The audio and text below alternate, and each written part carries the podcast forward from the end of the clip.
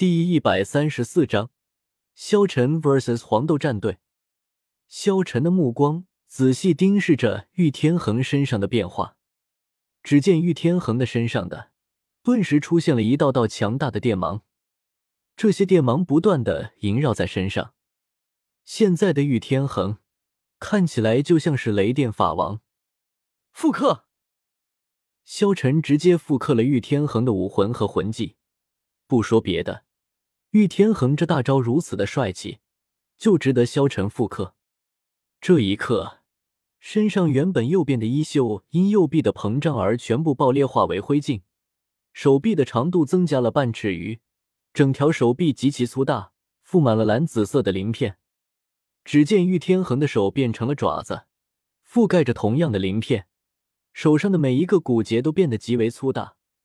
围绕在他身上盘旋的蓝紫色蛇电不断在手臂上凝聚或是流窜，两黄一紫三个魂环并不像其他魂师那样盘旋在身上，而是就盘旋在这条特殊异变的手臂之上。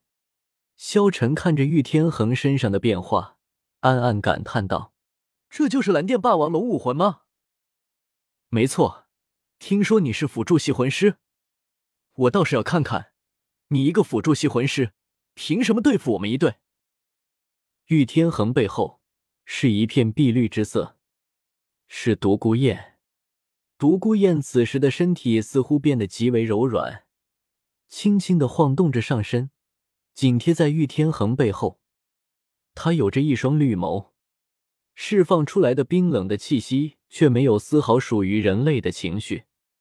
看到如此，萧晨暗暗吃惊。就在这时候。独孤雁眉心处多了一块菱形绿色鳞片，仔细看时，观众席的众人都不禁吃了一惊，变成蛇了。此时的独孤雁竟然已经没了双腿，应该说是双腿变成了一条粗大的蛇尾，依靠蛇尾支撑身体，难怪他会来回摆动。由于前排队员密集，此时从萧晨的角度是看不到对方那名辅助系魂师。九星海棠叶灵灵的，全部两黄一紫的最佳魂环配置带来的压力是无与伦比的。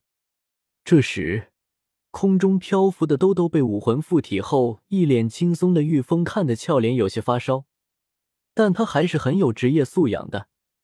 两个极为简单，却又成为点燃引线的字从他那张樱桃小口中吐出。开始。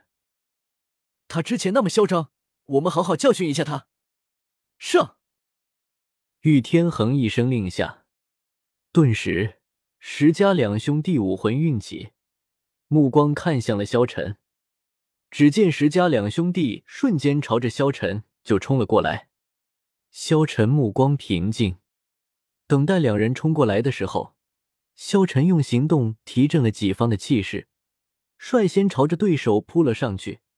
全身都笼罩在一层金光之中，再加上他那一往无前的气势，看起来极其惊人。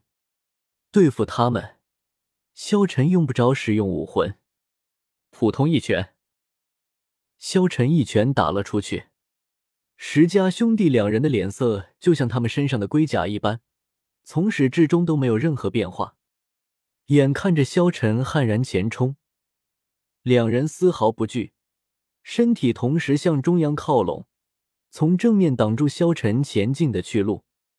身上的第一个魂环亮了起来，一股沉凝的气息从这两位玄武归魂师身上释放而出，弥漫在身上的黄色光芒，再配上他们那一身厚重的龟甲，显然已经做好了迎接萧晨冲击的准备。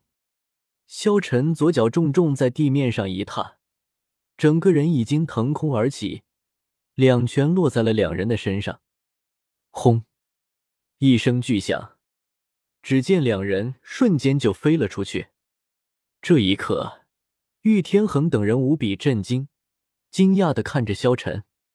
石家兄弟可都是防御型的武魂，怎么这么容易就被萧晨破开？